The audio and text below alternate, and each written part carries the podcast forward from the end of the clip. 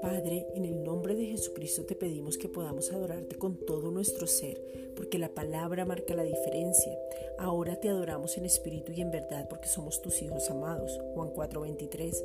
Que tengamos un encuentro personal contigo. Cantares 6:3. Y aunque veamos cosas y haya circunstancias y las noticias hablen y la pandemia hable, tu palabra es mayor. Isaías 48. Lo que tú has dicho se va a cumplir en nosotros. Tu palabra es Cristo mismo revelándose a nuestras vidas. Juan 15:7.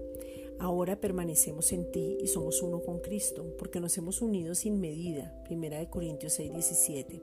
Hablamos vida, hablamos bien, hablamos lo que tú has dicho, hablamos lo que somos, hablamos la palabra, hablamos fe, hablamos siendo agradecidos en todo, hablamos lo que hemos oído y hacemos la palabra sin engañarnos a nosotros mismos. Santiago 3:22. El amor y la bondad nunca van a cambiar. Tú eres un buen padre. Juan 14:6.